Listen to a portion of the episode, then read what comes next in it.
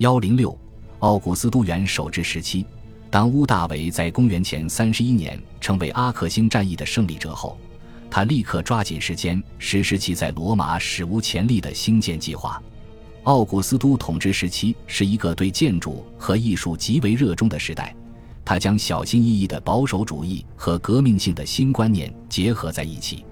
元首制的建立开创了稳定局面。使得对首都标志性建筑物长时段的前后一致的规划成为可能。元首及其家人、朋友提供了颇具诱惑力的赞助，将建筑师、雕塑家和画家吸引到首都来。这种赞助对于营造开展大规模艺术建筑创作的环境来说至关重要。与皇家赞助结伴而来的，还有对政府资金的集中控制。这些条件当然也存在于此前的古代世界，如伯利克里时代的雅典，特别是帕加马等希腊化王国。但对于罗马而言，这种局面是全新的。奥古斯都也精明地意识到大兴土木、实施房屋、雕塑建筑计划的政治弦外音。眼光长远的凯撒已通过对罗马市中心进行重大整改，为他指明了这条道路。而由凯撒开始的一些工程，正是奥古斯都完成的。凯撒的养子推出了一个更为雄心勃勃的建设计划。公元十四年，他去世时，已彻底改变了首都的外观。大力发展建筑业乃是刺激经济的一种手段。修建剧院和竞技场、浴室和会堂、广场和神庙的做法，博得了原本不肯安分守己的民众们的欢心。而在奥古斯都计划内的这些成果中，运用纪念性建筑物进行政治宣传的潜在用意也被发挥到了极致。关于这种新型建筑工程的规模，我们可以从下面的事实中管窥一斑。奥古斯都令人吃惊地宣称，他在一年内建造或修复了八十二座神庙。在算上他的家人中，还有些精力充沛的、积极赞助各项工程的兴建者。我们就可以想见奥古斯都时代罗马的建造狂热程度了。许多新兴的建筑在本质上是保守的，他们重复了那些人们在共和晚期尝试过并取得成功的建造模式。例如，由凯撒始建，但直至公元前十三前十一年方告竣工的马尔凯路斯剧院的底座建在罗马沙江之上，在其外部一侧建有阶梯状柱廊。它在本质上采用了先前的庞培剧场已在罗马奠定的建筑风格，许多神庙也继续使用传统的建筑材料，如石灰华和一种大量覆盖着灰泥的当地火山岩。奥古斯都时期建筑规划的保守风格可能影响了当时的建筑师维特鲁维乌斯，后者在公元前二十八前二十三年间写成的《论建筑》一书，在文艺复兴以后享有盛誉。它主要是一部记载古典希腊式建筑注释的资料汇编。维特鲁维乌斯意识到，在他周围正在发生着的巨大变化，但却对此并不赞同。他对新一代建筑师们的草率和大胆进行了指责，却毫无保留地称许使用料石和当地石料的做法，甚至赞美泥砖的巨大用途。维特鲁维乌斯是缺乏进步观念的。他的作品与其说是对自身生活时代建筑风格的评注，还不如说是对希腊和罗马共和时期建筑成就的回顾。这是因为维特鲁维乌斯所推崇的那些材料，并不是要在将来使用的。奥古斯都时期是一个尝试新材料和探索旧材料的新用途的时代。例如，罗马砂浆的质量不断得到提升。努力推陈出新的建筑师们正在尝试一种新型的盖顶方法，用罗马砂浆加固的半球形穹顶制作房顶。这种技术将在之后一百五十年的罗马建筑学革命中扮演关键角色。其中最早的一个样本是可能建造于奥古斯都时代的拜埃莫丘里神庙。另一个具有深远影响的新事物是窑烧砖，它并非一种新发明的材料。但现在开始被固定用作罗马砂浆的衬里，在罗马，它直到奥古斯都时代结束后才得到大规模使用。于是，在其他地方，特别是在都灵等意大利城市里的人们，才真正有信心驾驭这种材料。尽管重要的发展阶段还在后头，但通过发明烧砖技术和穹顶，奥古斯都时代建筑师们已在浴室发展道路方面做出了重要贡献。大理石对建筑外观产生了更为直接的影响。根据苏维托尼乌斯的报道，奥古斯都曾夸口自己发现了砖砌的罗马，却留下了一座大理石的城市。在都城内涌现的大理石建筑的数量也清楚地表明，这绝非毫无根据的吹嘘。凯撒可能是第一个意识到意大利北部卢纳附近储量丰富的卡瑞拉大理石矿潜在重要性的人，但对它们的充分利用，则是从奥古斯都时代才开始的事情。由于其洁白、透明和剖面光滑的特性，这种美观的材料很快便广泛流行了。卢纳一带出现了各式各样的进口彩色大理石：黄色的非洲大理石、橙红色的开俄斯大理石、蓝绿色的优波亚奇波利诺大理石，以及来自小亚细亚的弗里吉亚大理石。大理石已占领了市场，尽管同后世风格相比，奥古斯都时代对立柱、路面和墙壁装饰中彩色效果的使用更有节制。这种新材料依旧带来了优雅华贵的气质。以及首都建筑此前缺乏的富丽色彩，但对大理石材料的使用也带来一个问题，那就是精通这门技艺的罗马工匠十分稀缺。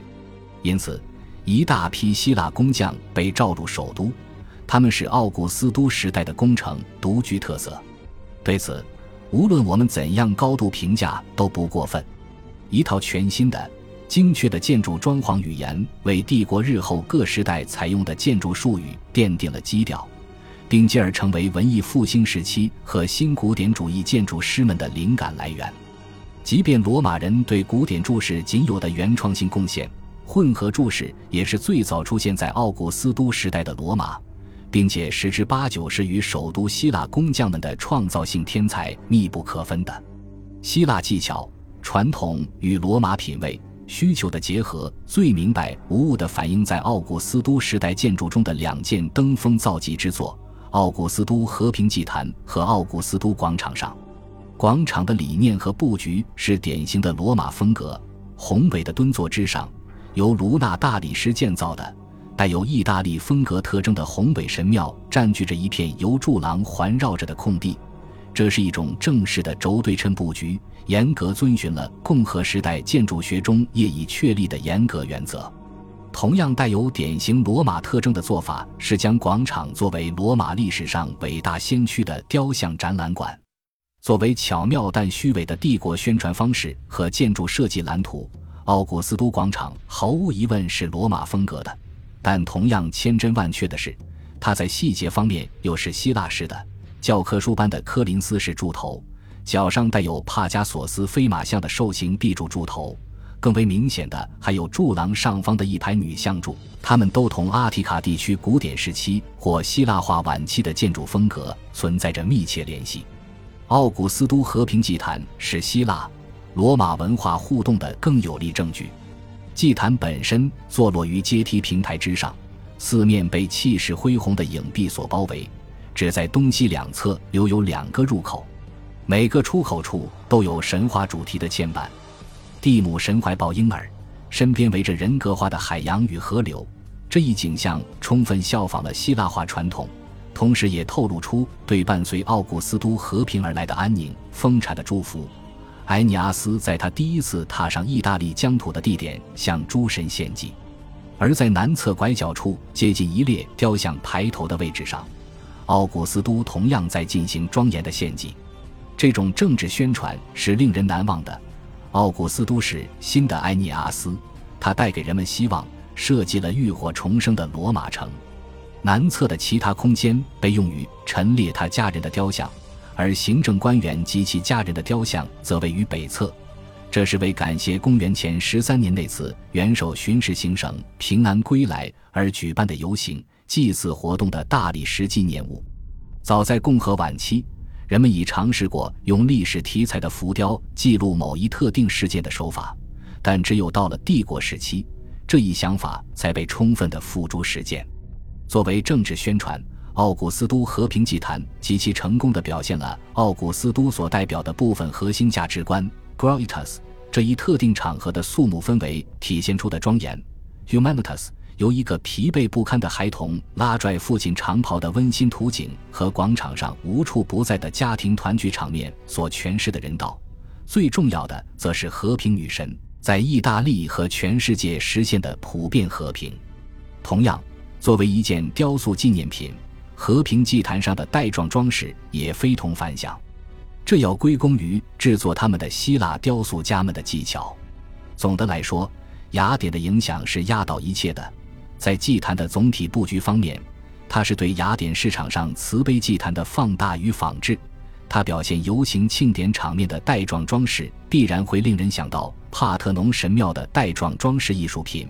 其沉静肃穆的风格可能会让人记起古典时期阿提卡的墓葬浮雕，而影壁下半部分上那些高度规整又生气勃勃的花卉画卷，虽然基于当时希腊化的小亚细亚风格，却很可能来自现已遗失的阿提卡范本。和平祭坛是罗马人充分借鉴各种希腊艺术成就，却将它们塑造改制成新颖的、纯粹罗马式艺术之天才的一个缩影。新罗马政治宣传体系的另一个关键部分是雕像的塑造，希腊雕塑家们在其中扮演了关键角色。人们大批复制了一系列奥古斯都雕像，以便第一公民的形象能够出现在帝国的各个角落。艺术家们为奥古斯都及其家人制造的雕像，再也不是共和末期那种冷酷无情的写实主义风格，而是现实主义和理想化政治家形象的优雅结合。他的情绪可能不同于卡皮托林山上的那个坚毅的乌大维像，后者是在他的地位尚未完全巩固的时候，按照担任大祭司的奥古斯都的冷静形象制作的。相形之下，雕刻于三十年后的。流露出充分自信，对着看不见的民众发表慷慨激昂演说的普里马波尔塔奥古斯都像几乎没有表现出任何年龄增长的痕迹，而最主要的那种坚决、干练、权威的领袖形象，则是所有这些雕像的共同特征。在私人生活中，奥古斯都是以一个喜好简朴、选择住在不加雕饰的普通家宅里的人而闻名的，而后人从帕拉丁山上发掘出的。确定为奥古斯都所有的宅邸，也确实没有包含任何超出当时一般贵族家庭标准的奢侈品。在这处居所和其他皇室住宅里的壁画中，代表了第二阶段风格全盛时期的那些流行建筑主题，让位于一种较为冷僻的装饰手法；后者推崇简约的建筑格局，而重视每面墙壁焦点位置上的大型中央神话题材版画。这一趋势发展下去的必然结果，便是彻底放弃依赖空间深度制造的幻觉，转而强调墙壁的实体性。由此发端的新装饰主题，依靠繁复的装饰细节，特别是花卉和抽象图案来达到效果。它们经常散布在大小、数目不一的雕像群四周，而各种建筑元素则显得相对次要和虚无缥缈。这种新的装饰风格在另一所皇家宅邸——庞贝附近的博斯科特雷卡塞乡间别墅中得到了充分发展。这里的那些精美而富有节制的壁画，同第二阶段风格的极度夸张手法形成了鲜明对比，标志着一场悄无声息却不可抗拒的艺术品味革命的完成。这场革命是通过宫廷画家们的技艺完成的。但他们无疑得到了爱好独特的皇室家族的受益。新绘画风格的若干彼此独立的成分，反映了奥古斯都时期艺术总体上的折中主义风格。一个要素是毫无顾忌的复古主义。奥古斯都时期装饰者们采用的壁画构图，以及他们那些大大小小的神话题材版画，都为古典希腊化时期那些古代大师仿作的广泛传播提供了条件。他们也借此为下个世纪里的罗马壁画奠定了基调。另一个成分是埃及画的元素，同复古一样，埃及画也不是纯粹的新事物，但它无疑在公元前三十年罗马吞并埃及后有了很大发展。当时，对埃及事物的好奇在意大利一度高涨起来。第三阶段风格作品中反复出现的一些装饰主题，如斯芬克斯、朱鹮、崇拜物。伊西斯相机描绘尼罗河景色的小插图，都是直接从埃及原型模仿而来的。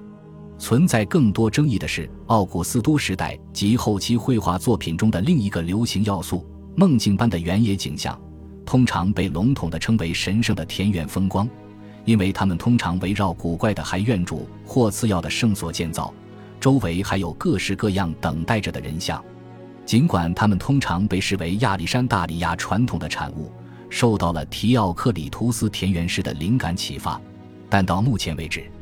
我们还不知道存在任何希腊化时代的原型作品，并且虽然作品中的一些元素很可能是从希腊化时代借鉴来的，但把这些人造场景同牧人、畜群和狗组合起来的手法却是从博斯科特雷卡塞引人注目的神圣田园风光画开始的。因此，他们在本质上很可能是奥古斯都时代的创造。斯图迪乌斯的名字或许同此有关。根据普林尼的说法，他是致力于创作描述世人在田园或类似地点从事日常劳作景象的美妙图画的第一人。这听起来很像突然出现在几座奥古斯都时代居所里的那种作品。画中有些用印象派式的单一色彩勾画出的一些微小人像，他们在桥梁、柱廊或横七竖八的楼阁间散步、垂钓或闲谈。斯图迪乌斯当然并未发明这样的风景画，我们也无法把他的名字和奥古斯都时代的另一幅代表性画作——普里马波尔塔乡间别墅里的里维亚之花园联系起来。后者中并无人像，并且也不是印象派式的。画家满怀爱意的以自然主义手法描绘了画中乐园里野花野果的种种细节。至于这幅独特画作究竟是完全或局部借鉴了希腊化时代的范本，还是某位奥古斯都时期的天才画家赋予原创性的精彩作品，我们对此只能暂时存疑。当然，奥古斯都时代艺术建筑学的主要进步大都是在首都完成的，但除此之外，该时代的意大利帝国其他地区，特别是西部诸行省，也展现出了兴修建筑的巨大活力。事实上，在很多情况下，我们只有到这些地方去寻找建筑样本。因为罗马城中的同类建筑物已只剩下断壁残垣，或是干脆被彻底摧毁了。其中之一是凯旋门，帝国政治宣传的典型纪念物。有几座早期凯旋门的样本，至今仍屹立在意大利北部和高卢南部。某种纪念性质的拱形建筑已在共和时期的罗马出现，但发展成熟的形式即由立柱、梅梁和刻有铭文的梅式组合而成的凯旋门。则在本质上是奥古斯都时代的发明创造，在这一时期，行省兴建的许多建筑物都直接以首都的建筑蓝图或意大利其他地区的范本为直接模仿对象。事实上，在某些例子中，我们甚至有理由认为，参与过奥古斯都在罗马组织的建造计划的石匠和雕塑家亲自参与了那里的工作。最广为人知的罗马遗迹之一，位于尼姆附近。气势恢宏的加尔高架水渠是一座生动证明了美观外表未必跟实用价值水火不容的和谐建筑。它也是奥古斯都时期的纪念物，建于公元前一世纪的最后二十五年间。在城市化业已充分完成的东部地区，奥古斯都的影响相对不那么明显；但在西部，奥古斯都在西欧地图上留下了决定性的、不可磨灭的深刻烙印。这一点尤其体现在他所创立的道路系统和在前南斯拉夫地区、高卢、伊比利亚半岛和北非海岸线上精心选址后兴建或重修的众多城镇上。恭喜你又听完三集，欢迎点赞、留言、关注主播，主页有更多精彩内容。